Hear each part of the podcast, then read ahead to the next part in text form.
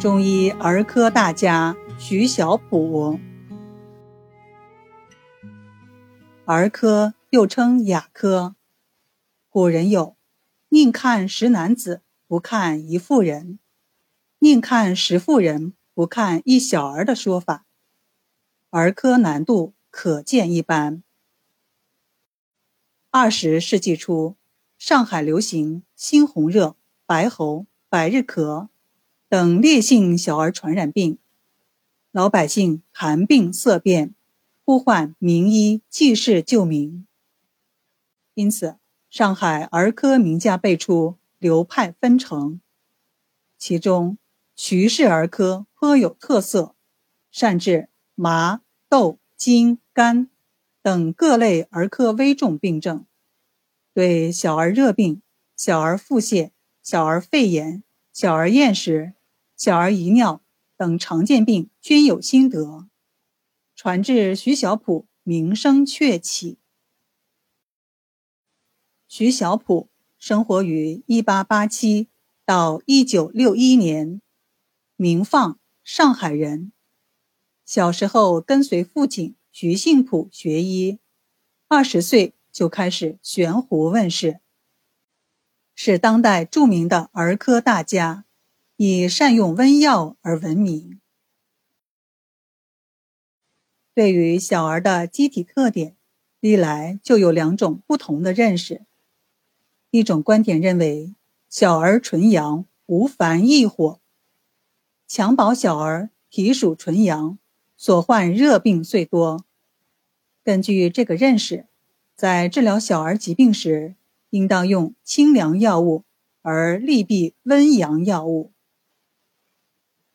另一种观点则相反，认为小儿年幼，阴气未充，故曰纯阳，原非阳气之有余也，特至阳耳。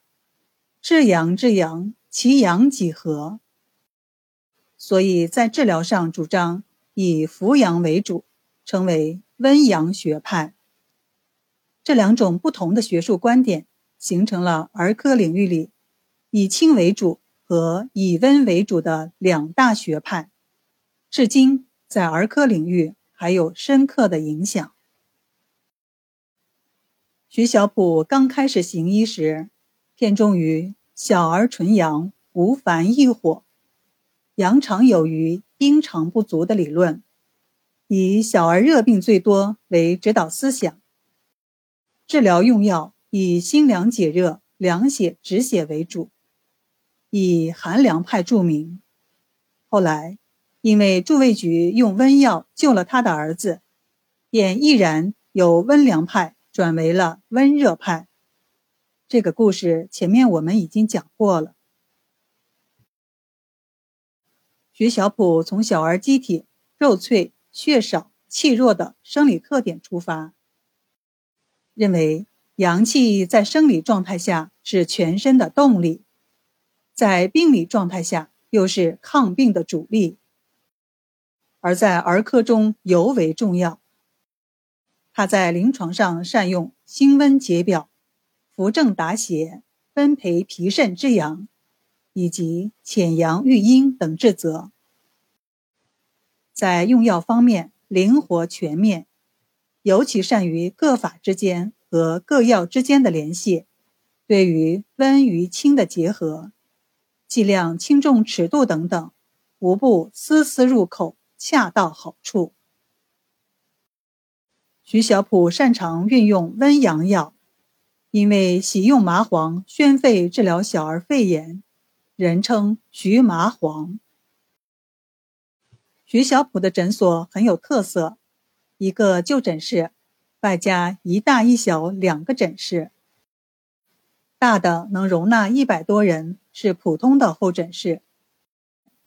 在外面又有一间小的候诊室，可以容纳十来个病号，专为病情较重的患儿所设。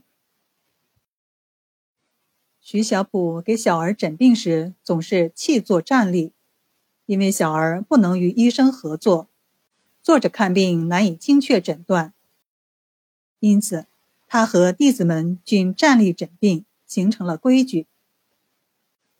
尽管诊务繁忙，徐小普临诊却一丝不苟，边问病情边望神志，仔细切脉按腹，听啼哭声、咳嗽声和气喘声，对每一个患儿的口腔都仔细检查，毫不遗漏，绝不因忙而求快。通常诊治百号患者，足足需要十个小时之久。他对患儿竭心尽力，遇重病患者给予提前诊治，贫病交迫的则免收诊金。临症细致，用药果敢。尤其令人佩服的是，他在诊病时能细心注意到众多候诊患儿里的特殊咳嗽声和异常的啼哭声。能够敏锐地辨别出小儿所患疾病类型和轻重缓急，一旦发现重症和传染性的病孩，不按挂号顺序随即换入诊室，优先予以诊治。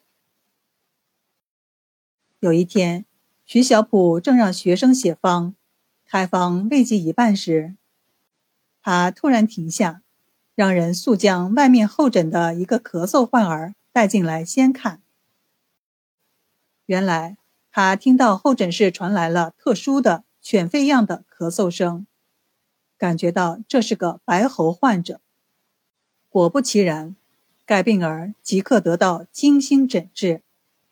平生识病是徐小普独到的真本事，对类似疾病的及时处理，既不会延误病情，也可以预防扩散传染。徐小普经常对学生说：“小儿科医生一定要具备几个基本功，一是看得准，二是听得清，三是问得明，四是摸得细，缺一不可。”那种认为诊治小儿疾病以望为主、脉无可诊的说法，是把四诊割裂了。小儿的脉与成人有所不同，成人的脉分为寸、关、尺三个部位，但小儿寸口部位狭小，没法容纳三个手指，难以区分寸、关、尺三部脉象。因此，儿科医生都是用左手握住小儿的手，右手大拇指按在脑骨茎突处来诊脉象的。单凭脉诊。固然不足以全面识病，但也应当同样重视。他还风趣地说：“做小儿科医生，要有眼观四处、耳听八方的本领。更重要的是要有一颗幼无幼以及人之幼的赤子之心。”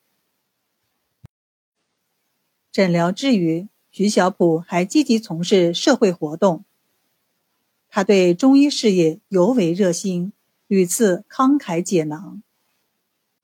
二十世纪三十年代，他见国医工会缺少房屋，只能租赁他人住房，便将自己的一方土地捐给工会，以便日后造房。抗战胜利之初，时任新中国医学院院长的朱晓南谈及要办一个中药园。他协同商科大家石小山等各自捐款，做筹办资金。为筹建中医学校，他与石小山、顾小岩等一家纷纷捐款，在闸北地区购地十多亩，作为办校基地。到了晚年，求诊者依旧很多，其中有不少显逆病症。徐小普虽然明知该病极其难治，却依然殚精竭虑为病人诊治。即使不能治愈，也宁愿承受病人的责难。